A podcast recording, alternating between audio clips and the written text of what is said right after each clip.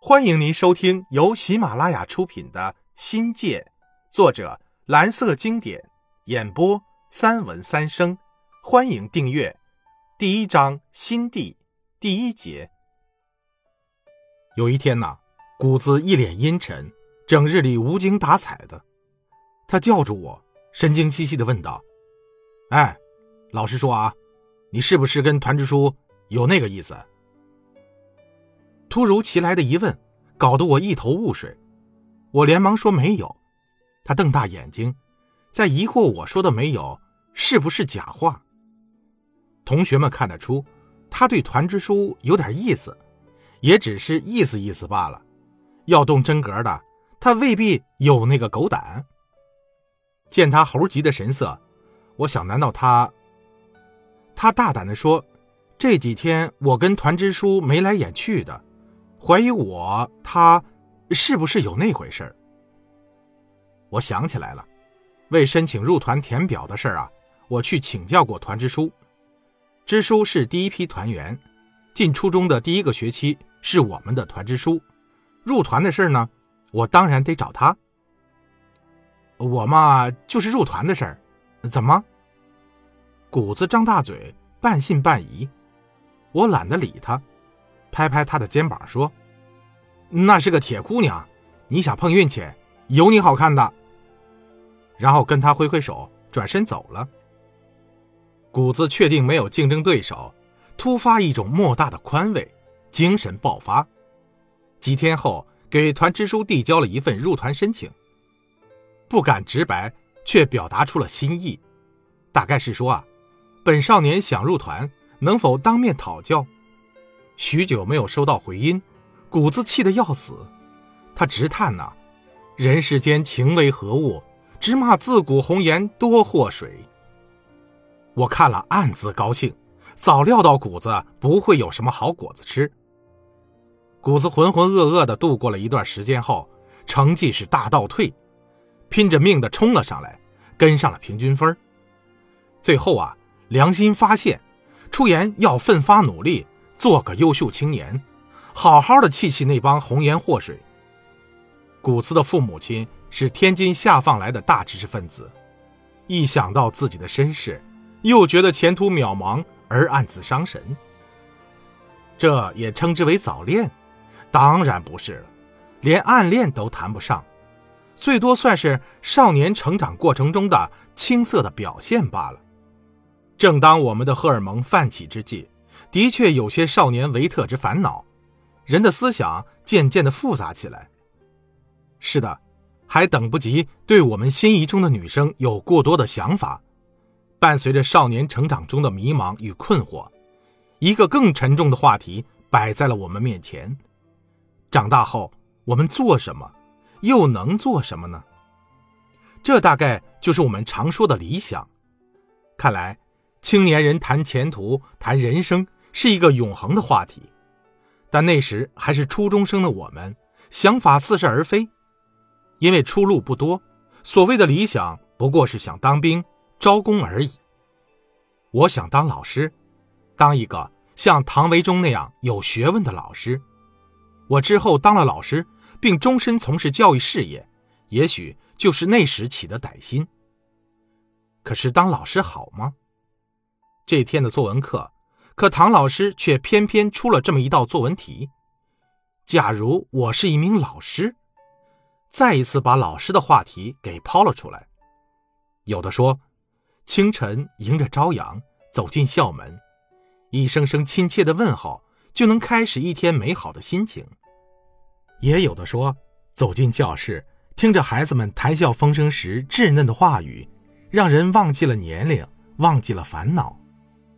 还有的说，踏上讲台，望着将来从这里走出去的名家大腕儿，便忘情的沉醉于为人之师的幸福之中。谷子的文中有一段话，我感动的想哭。大意是，在节日里，他收到一张张饱蘸着学生情谊的贺卡，一声声温馨的祝福在耳边久久回荡，令他在夜深人静的孤灯下陶醉的难以入眠。我搓探同学们丰富的想象力，在这些动人的词语面前，我自以为豪的那点文采，现在显得那么微不足道。我觉得，他们比我更有资格当老师。哼，都是些屁话。那天放学，我们几个伙伴过河堤到沙滩上采桑果，一路都在评价班上哪位女生漂亮时，话锋转到了上次的作文评奖。心直口快的王礼健。冷嘲热讽的冒出了这么一句：“算是一种理想吧，蛮好的呀。”谷子的作文受到老师的夸赞，心里边还美滋滋的。唉，长大以后做什么，鬼才知道。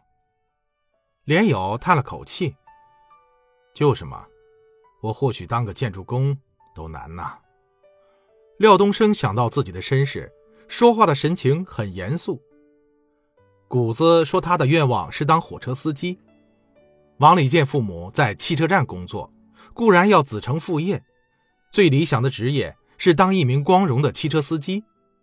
润清的爷爷从湖南过来，在街边摆了个小摊修鞋，大小算是个手工业者。